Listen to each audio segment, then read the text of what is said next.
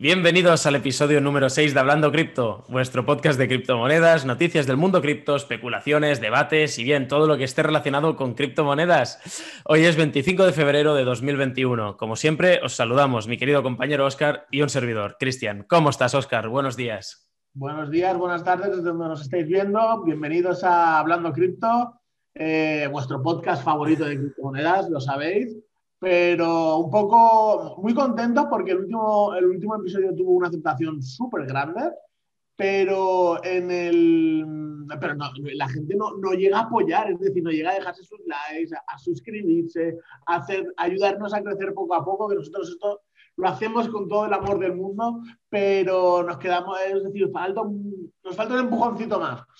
A ver si, si se suscriben y, y hacemos crecer esta comunidad. Estoy seguro que lo harán, no me cabe ninguna duda. Bueno, respecto a las noticias de esta semana, hubo una corrección bastante interesante. Para todos los que nos escuchan, seguramente ya lo sabrán. Para los que no lo sepan, el mercado cayó cerca de un. ¿Cuánto fue? ¿Un 15%? ¿Un cuánto? 23 un 23% al final fue. Fue uno de esos días que hablamos de cuando eh, estábamos antes del cripto invierno, ¿no? Uno de esos días que te despiertas y dices, pero bueno, ¿por qué me he despertado hoy?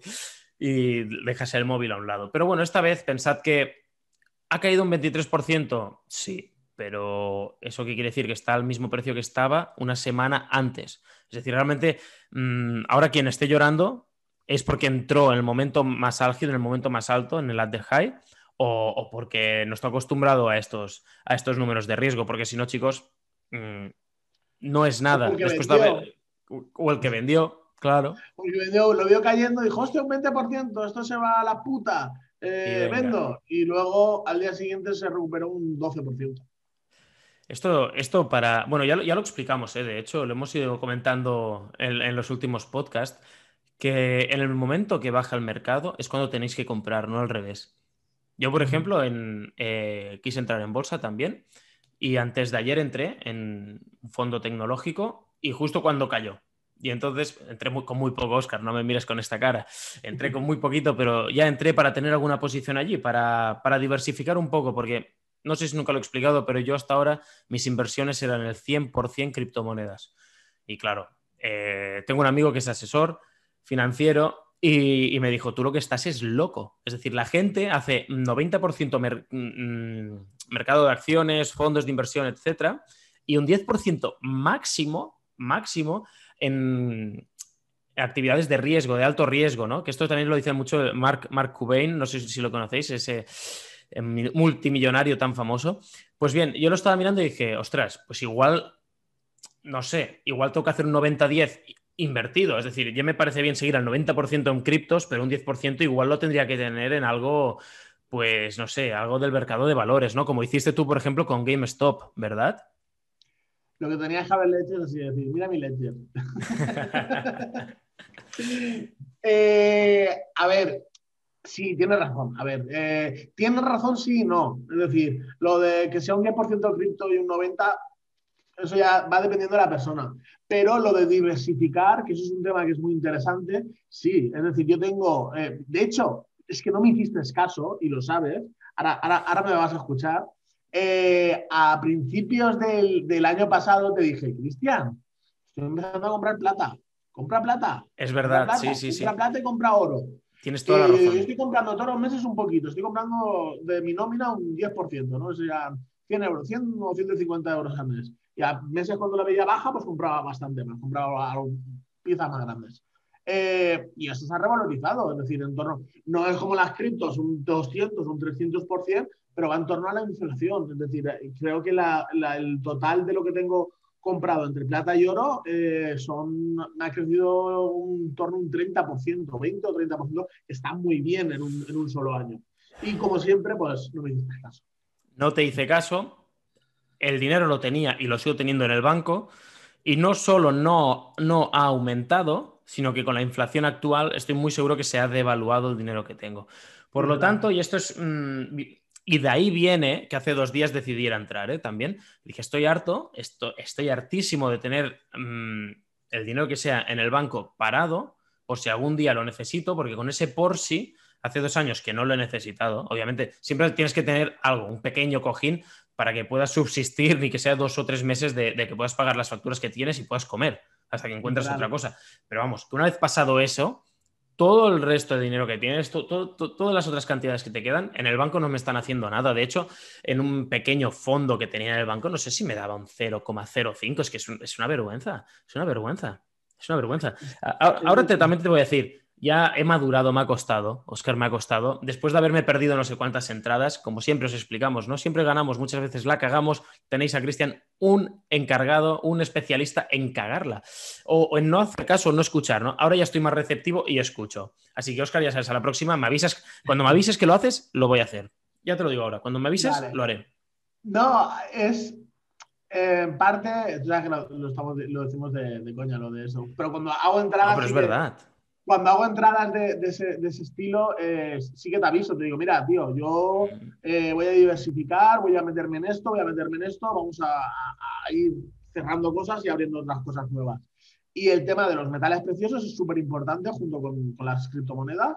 Eh, sí que es verdad que llegado a un punto de que las criptomonedas están a un valor tan alto, sí que es buena opción pasar parte de Bitcoin o parte de Ethereum a oro y plata, porque oro y plata que esto es un tema que es muy interesante y podríamos dedicar un podcast entero a ello, eh, podríamos hablar de la jubilación. Es decir, porque tú sabes que ni tú ni yo vamos a tener dinero para la jubilación. Es decir, bueno, dinero, dinero tendremos el que habremos ahorrado. ah, la, pensión es otro tema muy diferente. Perdón, que me he explicado mal. Eh, pensiones de por parte del Estado es que no vamos a recibir. Y si vamos a recibir, vamos a recibir una, una puta mierda. ¿Por qué? Porque llevan 20 años haciéndolo mal y al ritmo que llevan es que van a seguir haciéndolo mal, porque aquí es, el, gobierno es cada cuatro años es, yo no quiero arreglar el problema porque si no pierdo los votos. Si te digo que tengo que bajarte la pensión un 30% y que la gente se tiene que jubilar a los 70 años, es que no me van a votar. Lo entiendo, pero ¿quién va a pagar todo ese pato? La generación Z y la millennial, cuando llega un momento que las pensiones no son sostenibles. estamos hablando un 40% del PIB, es decir, un 40% de lo que, de lo que entra está dedicado a la seguridad social. Entonces, es algo que no es sostenible. ¿Qué, ¿Qué, pasa? Yo tengo 31 años y digo, vale, si sé que, me van a pagar dentro de, yo qué sé, cuando me vaya a jubilar, 400 eh, euros, 500 euros, o si sigo trabajando toda mi vida 1000 euros, pues que con la inflación no va a valer absolutamente nada, eh, hay que tener un plan B y el plan B hay que actuar ya. Es decir, tenemos 30 años para poder eh, evitar todos estos problemas. ¿Cómo se soluciona? Pues una, una, de las cosas que más me gusta es el tema de los metales, aparte de las criptomonedas, pero las criptomonedas sabemos que es muy especulativo, es decir, eh, está Bitcoin en 20.000 y cae un 80%. Los metales preciosos es, es, muy despacito, pero es contra la inflación. Es decir, si tenemos una inflación del 2 o del 3%, o el 5 o el 6 real, em, el, el, metal precioso tiene una tendencia a subir pues, en torno a un 10, un 15%. Entonces, aparte de ganar dinero, no, no se te devalúa el que ya tienes. Entonces es algo muy interesante. Yo, yo, tengo una duda con esto que no sé si tú te lo has planteado nunca y es, en el momento que vaya aumentando la capitalización en criptomonedas o en Bitcoin concretamente, puede que vaya bajando la capitalización de metales preciosos como el oro. Y te explico. Hasta ahora todos los países del mundo se están rigiendo por, por, el oro, ¿no?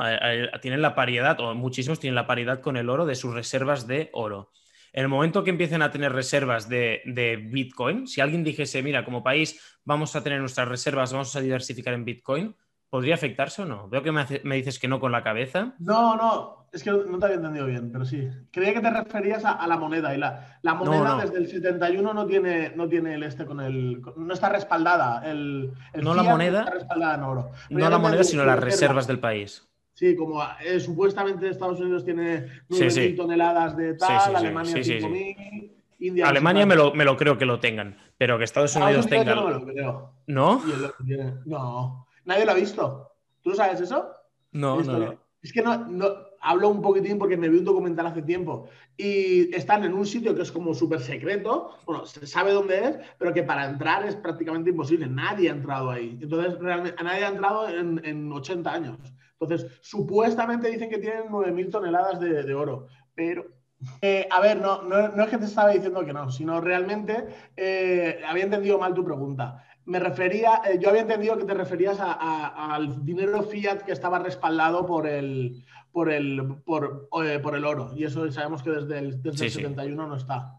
Lo que me refiero, a lo que tú te refieres, que si eh, los gobiernos tuvieran oro, pues eh, eh, aparte del oro que tienen, adquirieran Bitcoin en sus reservas, pues sería algo interesante, porque realmente los, no sabría cómo decirlo bien, pero es como que tienen una potencia mundial, es decir, una potencia económica, porque Estados Unidos al fin y al cabo es una de las grandes potencias económicas, aparte por el ejército que tienen, por el supuesto oro que tienen ahí dentro.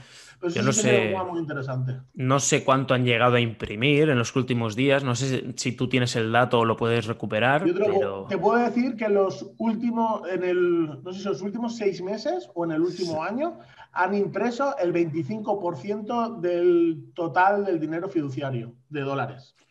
Para quien nos esté escuchando.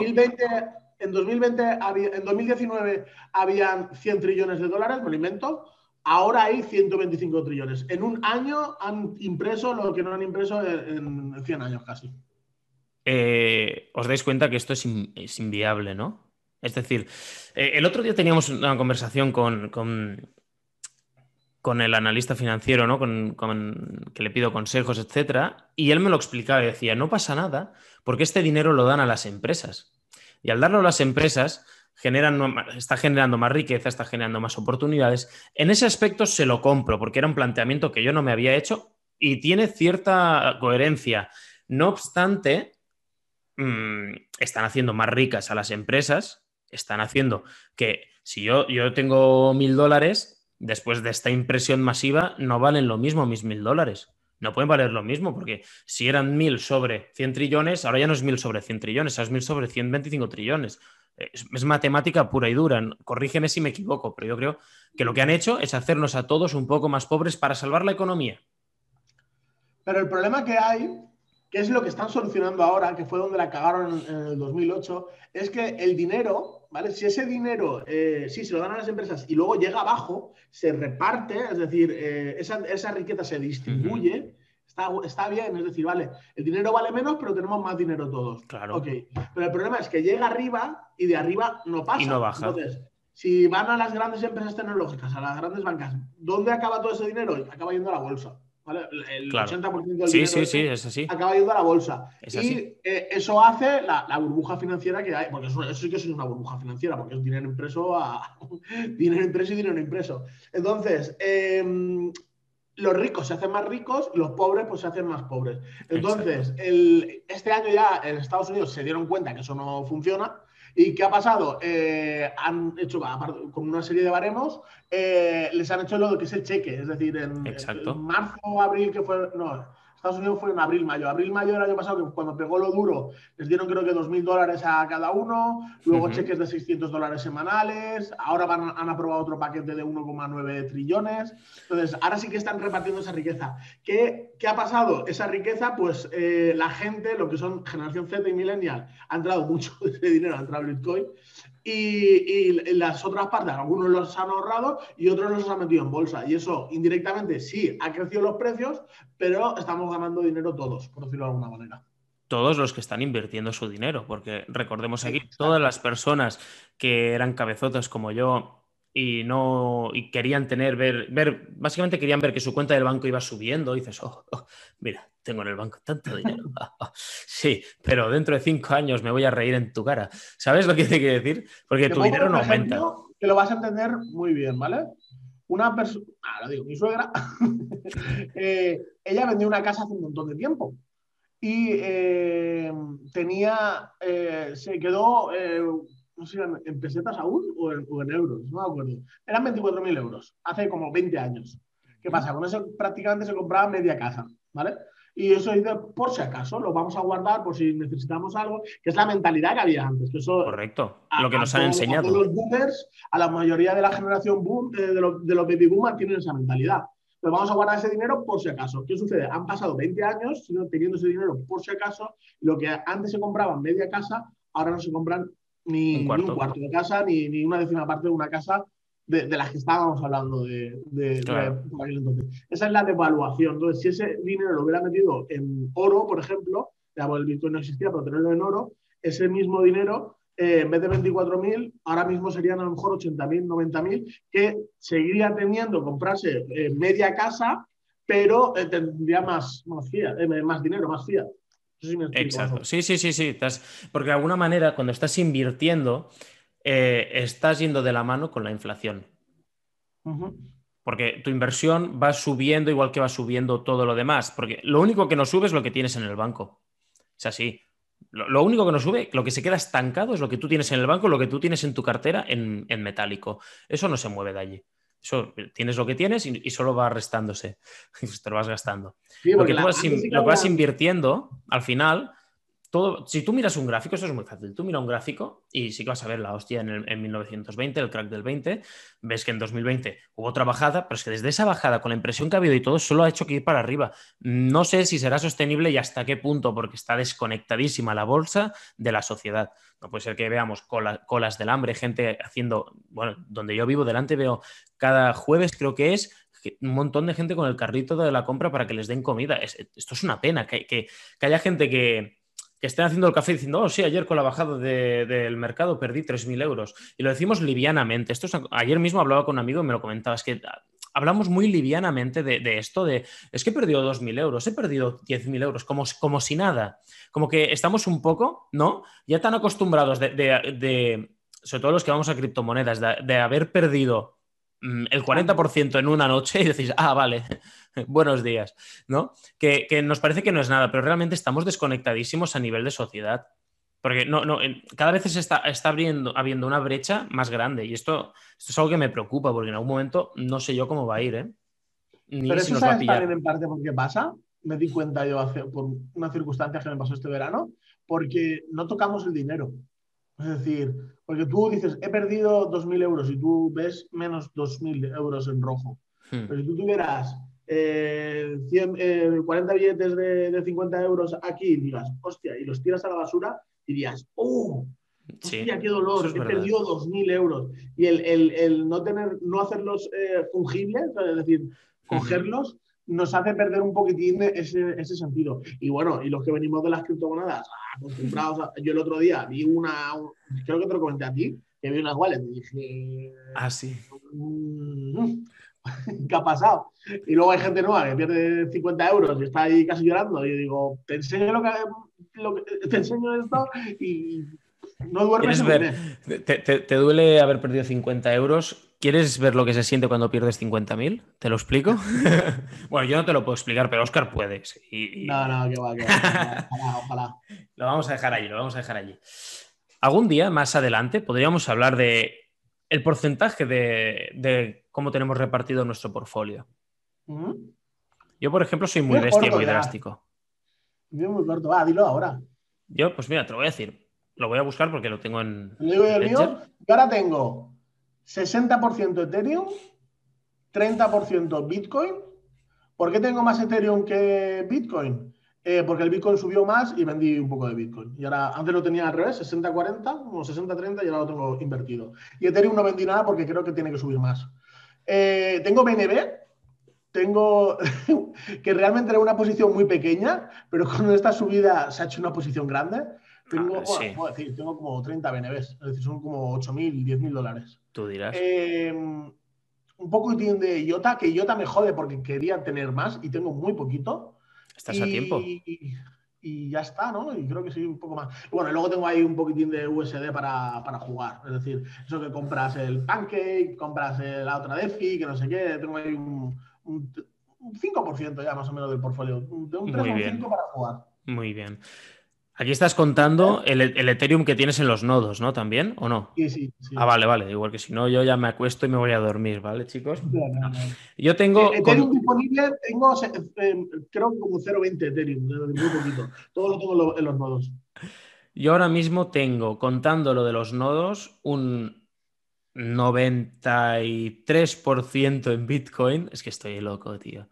Estoy loco. 93% Bitcoin, un 6% de Ethereum prácticamente y el resto, o un 5% de Ethereum y el resto dividido eh, en pequeñas cositas, pero muy pequeñitas, de algo de Bitcoin Cash, algo de Ripple, algo de Tron. No compréis Tron, vaya cagada hice allí. No, horroroso. Estás a, punto de recuperar tu inversión.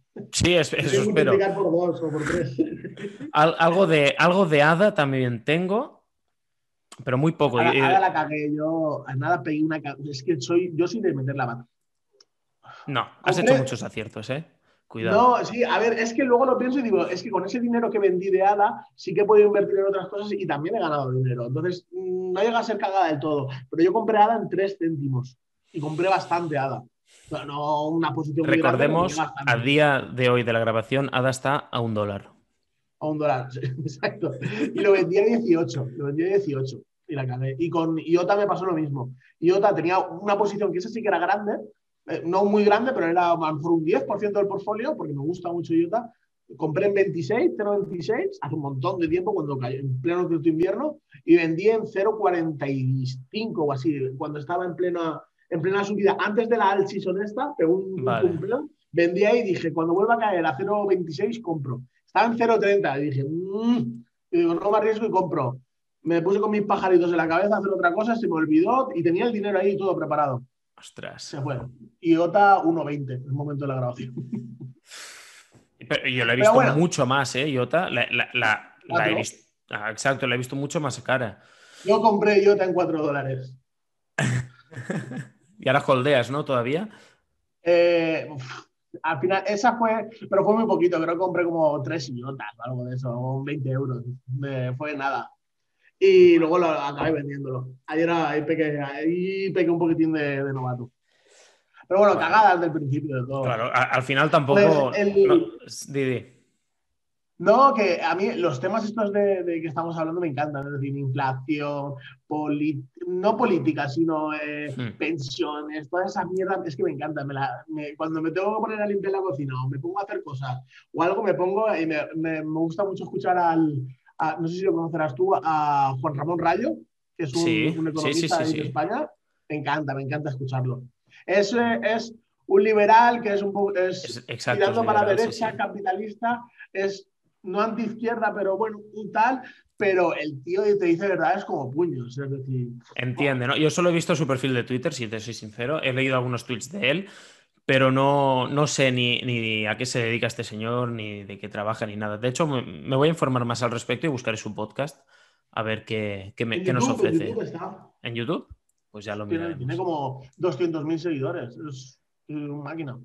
Y yo lo sigo desde hace un montón de tiempo. Y el tío es, es un fuera de serie. ¿eh? Es decir, me encanta. ¿Y qué opinión tiene una persona así tan fuera de serie sobre criptomonedas? ¿Lo sabes? Pues es súper, súper pro Bitcoin. Oh desde el 2013.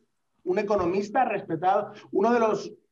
Mm, joder, es que tampoco puedo decir de los mejores economistas. Un economista respetado de España, vamos a dejarlo así, es súper pro Bitcoin. Oh, mamá. Él nunca ha dicho que tiene, ni, ha desmentido, porque me imagino que, bueno, eso será otra fiesta, pero eh, desde 2013, así que imagínate. Si tú en 2013 estás diciendo bondades de Bitcoin, es que tienes Bitcoin. Y más en 2013, ¿qué, estaba? ¿En 13 dólares en 2013? Entre los... 100? 5 y, y los 100, como mucho. No me acuerdo. pero ese tendrá una posición súper grande de Bitcoin, pero seguro. Porque es que él es una persona que entiende, eh, entendió la blockchain cuando yo le ante... A mí me explicaron Bitcoin en 2014, 2015 y no entendí, quien me lo explicó no me supo explicarlo. ¿Qué era Bitcoin? ¿Qué era la blockchain? yo lo entendí más adelante, en el 2016-2017. Eh, ahí es cuando te enamora, pero este tío que es un economista, sabe cómo funciona el dinero, sabe qué es el dinero, el dinero duro, etcétera, etcétera, vio que era Bitcoin y dijo, hostia puta, si esto es el futuro. Y, a saber.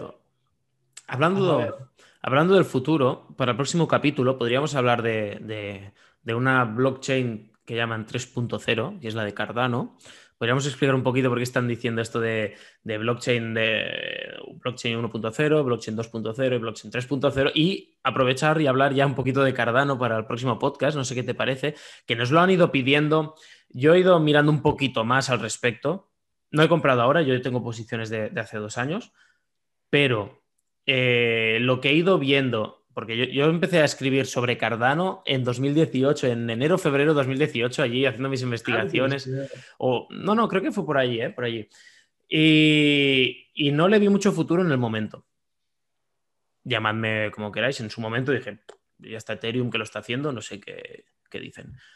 Pero a día de hoy me gusta, pero tengo serias dudas. Pero esto ya lo dejaría para un próximo podcast porque creo que puede tirar mucho. Mm, está una, en un early stage, una fase muy, muy, muy bebé todavía, puede crecer mucho.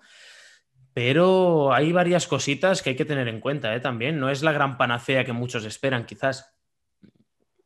A ver, es, como un, es como un Tesla, por decirlo de alguna manera. Exacto. Porque Tesla es, eh, aporta muchos, eh, es mucho marketing, porque Elon Musk es un fuera de serie, pero que Elon Musk está relacionado, hay suposiciones con, con, Cardano, que lo hablaremos para, para el siguiente capítulo.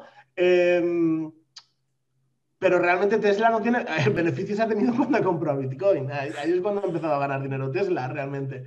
Pero bueno, independientemente de eso, es, muy especulativo porque a día de hoy no hay un producto real. Es decir, bueno, en Tesla sí que hay productos, pero no hay un beneficio. Porque si cogen todo el dinero, lo reinvierten en esto. Cogen todo el dinero y lo reinvierten y no ganan. Y a día de hoy, ADA es un token que a día de hoy que no vale para nada. Bueno, es que básicamente, eh, muy rápidamente, y ya hablaremos con el próximo podcast más sobre Cardano y ADA, pero básicamente a día de hoy todavía no puedes hacer eh, smart contracts en la blockchain de, Cardano.